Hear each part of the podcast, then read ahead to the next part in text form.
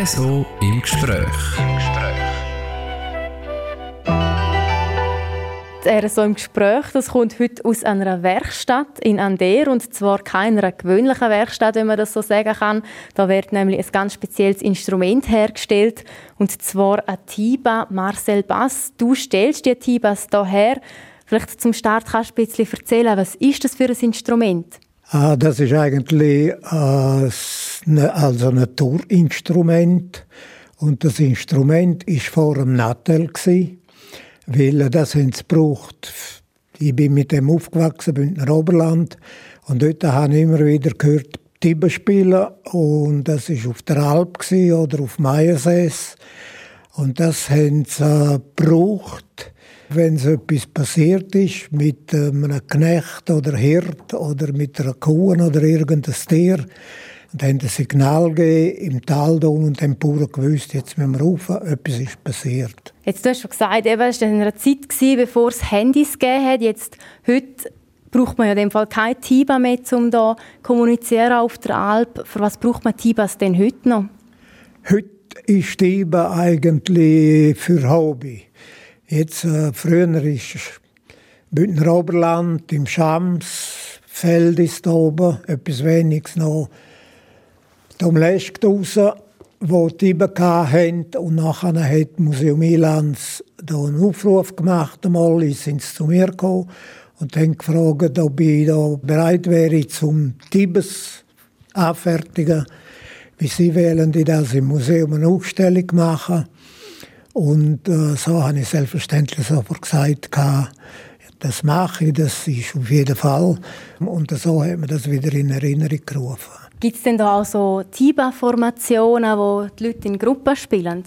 Wie viel das noch spielen, weiß ich nicht, aber das gibt es. Wir haben äh, im Oberland oben haben wir, äh, eine Gruppe, die immer wieder zusammen spielt und wir haben da im Schams haben wir auch noch Leute von Chur, die raufkommen. Und das passiert immer am 14. August. Das ist Maria Himmelfahrt. Und da tönen sagen die Themen am besten. Ich kann dir, was das habe ich noch da.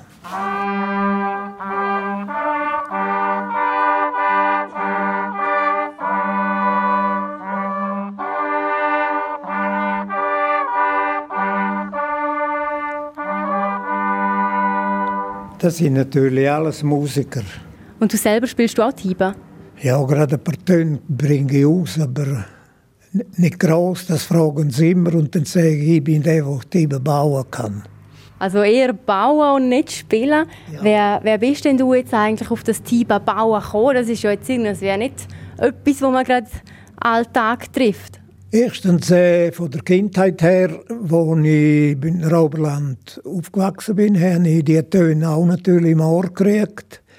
Und nachher hatte ich das Glück, gehabt, da habe ich noch zu Kur gewohnt, so mit meiner Familie auf Rabius, Meierses Hütte vom Bruder.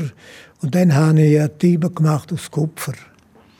Und so, wenn jemand äh, vorbeigekommen ist, hat man die Tiber gezeigt und, und dann hat es wieder einen gegeben, der eine bestellt hat, aber die sind alle aus Weissblech gemacht worden. Weil Kupfer tönen sie ja nicht so, so ähnlich. So bin ich auf Tiber bauen gekommen.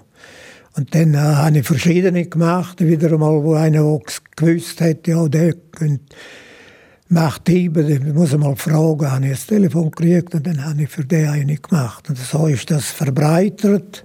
Und ich bin eigentlich der Einzige, der die noch anfertigen tut. Wann hast du denn angefangen, ungefähr die Tibas zu bauen? Ja, das ist in den 80er Jahren, Anfang 80er Jahren habe ich angefangen. Und immer wieder einzelne können machen und eben wo die Ausstellung war im Museum, hat es dann angefangen, dass ich noch mehr machen konnte. Jetzt, du bist ja gelernter Spengler. Wie war es? Hat sich das mit dem Beruf gut verbinden lassen? Ist das mehr so ein Hobby gewesen, oder ist es dann auch wirklich ein, ein Nebenerwerb für dich? Nein, von dem Leben wäre unmöglich gewesen und das geht in unserem Beruf hinein. Weil wir haben äh, auch Abwicklungen und so und das geht in unserem Bund. Löten tun wir auch und, und müssen immer wieder auf dem Bau verschiedene Teile selber anfertigen und das ist eigentlich gerade im Beruf. Es ist eher so im Gespräch und wir reden hier heute mit dem Tiba-Bauer Marcel Bass über das außergewöhnliche Instrument. Jetzt, du hast gesagt, seit den 80er Jahren ungefähr tust du Tibas herstellen. Wie viele sind da jetzt ungefähr schon zusammengekommen? Oh, das wäre schön, wenn ich wüsste. So genau weiß ich nicht, aber etwa 80, 70, 80 Stück. Ja, da in dem Stil. Ich weiß nicht genau, wie viel. Haben die immer die gleichen Maß oder kommen dort die Leute teilweise auch und wenn das wäre eine grössere oder eine kleinere? Vorher hast du gesagt, 1,60 sind es ungefähr. Das ist ja gleich noch recht viel Platz, den man dann braucht. Ich mache eigentlich alle gleich lang, weil sobald das, das Maß nicht stimmt, kann man nicht miteinander spielen. Oder die müssen ziemlich genau gemacht werden.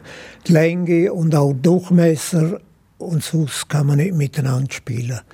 Es sind schon solche, ich habe jetzt gerade einen, der gehst, du Länge und das spielt keine Rolle, weil ich will für mich allein auf einem Eiersess oben und dann, aber ich mache sie alle gleich. Sonst kann man da verschiedene Längen und auch verschiedene Durchmesser, das spielt keine Rolle, Töne kommen aus, aber man kann nicht zusammen spielen. Wie lange bist du denn einmal so dran bei so einer Tiba, bis die dann wirklich fertig ist?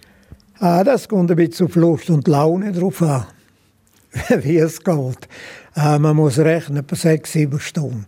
Was ist denn so das Schnellste, was du mal fertig hast? Ah, keine Ahnung. Ich, weil das ist etwas, da kannst du nicht auf die Uhr schauen. Ja.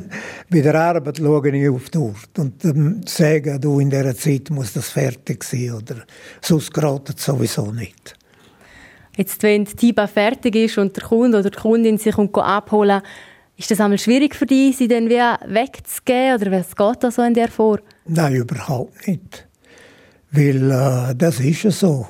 Wir tun im Leben viel anfertigen, wo noch einer von einem fortgeht. Und das ist so im Leben. Wenn wir jetzt noch so ein bisschen auf den Bauprozess zu sprechen kommen, sage jetzt mal. Eben, du hast gesagt, als Spengler bist du eigentlich eh in dem Metier drin, hast das Material, hast die Werkstatt. Wie muss man sich das jetzt vorstellen? Wie, was ist so der Anfang von so einem Tiba-Bau? Wie geht das los?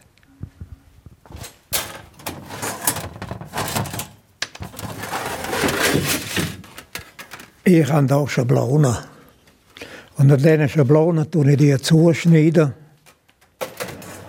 Und nachher habe ich, äh, eben, das ist bei uns, das Werkzeug hat man, und dann tue ich die runter und ja, so zusammen machen. Für uns, wie ich schon gesagt habe, für uns ist das keine Sache.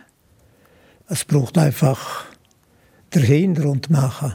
Ich sehe, es sind jetzt hier vier so Schablonen, um so ein Tiba herzustellen. Ist das alles oder braucht man da noch andere Teile? Ja, es braucht noch oben dran immer ein Stückchen Kupfer, damit äh, der Mundstück nicht ausbrechen tut, sonst tut es dort ein bisschen ausbrechen. Und am Trichter, der da ist, muss ich noch einen Stratilack machen. Und dann ist das fertig. Wenn man das so gerichtet hat, kann man sie zusammenlöten. Dann ist alles gemacht. Jetzt, du hast gesagt, seit den 1980er Jahren stellst du Tibas her. Du bist jetzt 73 Jahre alt. Wie lange hast du vor, um noch Tibas herzustellen? Ich bin dran am Suchen, einen, der das könnte übernehmen äh, weil ich will, dass das weitergeht. Weil äh, es ist eigentlich etwas, wo schon in den 1800er Jahren gemacht worden ist. Nur dort sind es aus Holz. Und die erste Blechstiebe ist etwa 1920, 25 gemacht worden. Und äh, das ist ein Bruch, ja, wo man sollte weil sonst, wenn man jetzt nicht gemacht hätte, ginge das verloren. Und vielleicht finden dann schon mal jemand, der da einbissen tut. Und man muss Freude haben, um so etwas machen. Und dann, aber das, das kommt dann schon.